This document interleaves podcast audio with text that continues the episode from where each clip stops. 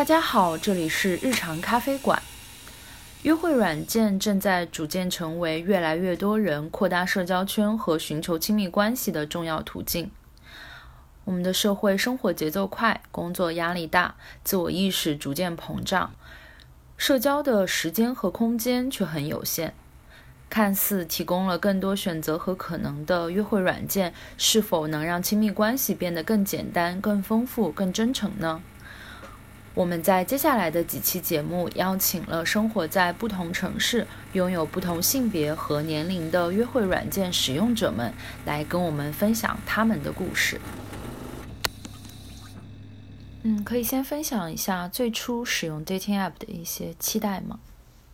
我使用 dating app 大概有一年多了吧。最初主要是因为。我接到了一个工作上的任务，因为我的工作是游戏策划，然后我接到的任务是设计一个聊天系统。但我个人是一个在游戏里面社交不太频繁的人，所以我就想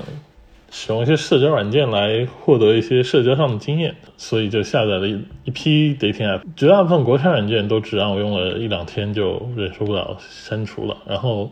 听的是唯一一个我一直用到现在的软件。最初的期待其实是工作上的，但后来慢慢的使用这个软件之后，发现上面的人有时候还能聊得起来，或者说是我没有我想象中的那么不受欢迎，然后就开始观察一些人类，了解一下大家都在想什么，或者说是做什么，而且也因为很长一段时间都没有谈恋爱了，然后也会想在上面获得一些亲密关系。嗯，有没有遇到过什么有趣难忘？或者很惨痛的经历。其实，在上海这种都市，大家能就选出的约会的所能做的事情其实是不太多的，基本上也就是吃饭、看电影、看展、参与一些文娱活动这样。所以我印象比较深刻的，其实反而是一些就不那么都市的事情，比如说在早晨搭早班的轻轨去植物园看植物，然后。或者说是顺路一起坐船去崇明岛的江边一起散步聊天，这样，嗯，糟糕的经历也有。有一次约会约在某个地方见面，然后我在那个地方等了很久，对方都没有来。然后我在微信上问他发生了什么事，或者是他是不是出了什么状况，然后他就跟我说他来了，但是他走到了街对面，看到我，看到我觉得我的样貌和气质不符合他的期待，然后他就离开了。那是我唯一一次感觉受到比较冒犯的场合，也是，也是我，也是我用 dating app 最伤心的一次经历。你觉得 dating app 让选择更多还是更少？培育了亲密关系还是杀死了亲密关系？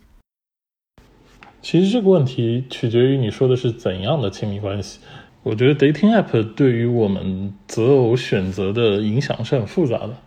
它其实有点像互联网对于我们这个时代的信息获取的影响一样。你划十分钟的 Tinder，可能相当于你过去认识的异性数量总和，但我们真正能交往到的人的数量未必会因此而多很多，因为人的精力是有限的。Dating App 当然帮助我们认识了很多同温层的人。很多可以成为亲密朋友的对象，很多甚至是双方都觉得很动心的人，在这个层层面上，它当然帮助了我们去构建一些亲密关系，使得培育出亲密关系的土壤变多了。但相对的，它让我们认识异性的成本变得无限低。那现在主流的一对一的专偶的亲密关系，就会在这种情况下显得非常之脆弱。所以，我觉得 dating app 在很多程度上是一把双刃剑。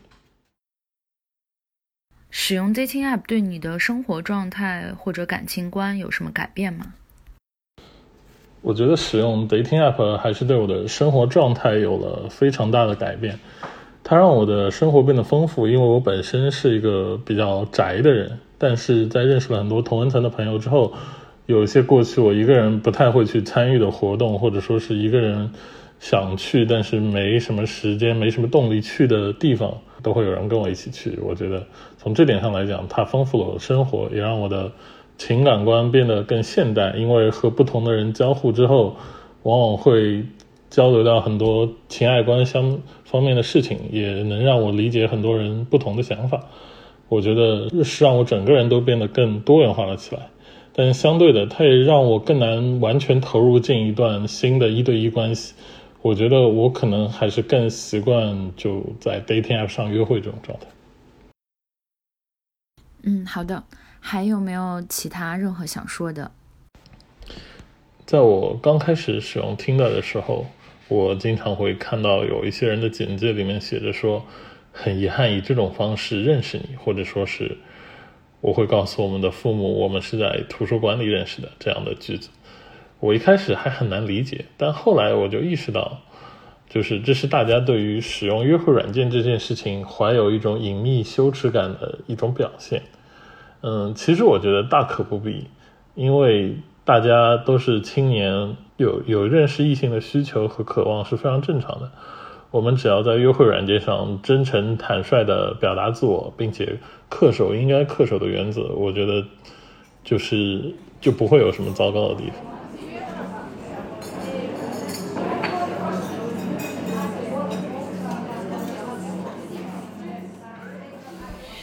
我们是一家躲在咖啡馆的市场研究公司，欢迎大家来日常咖啡馆做客，跟我们分享你的日常故事。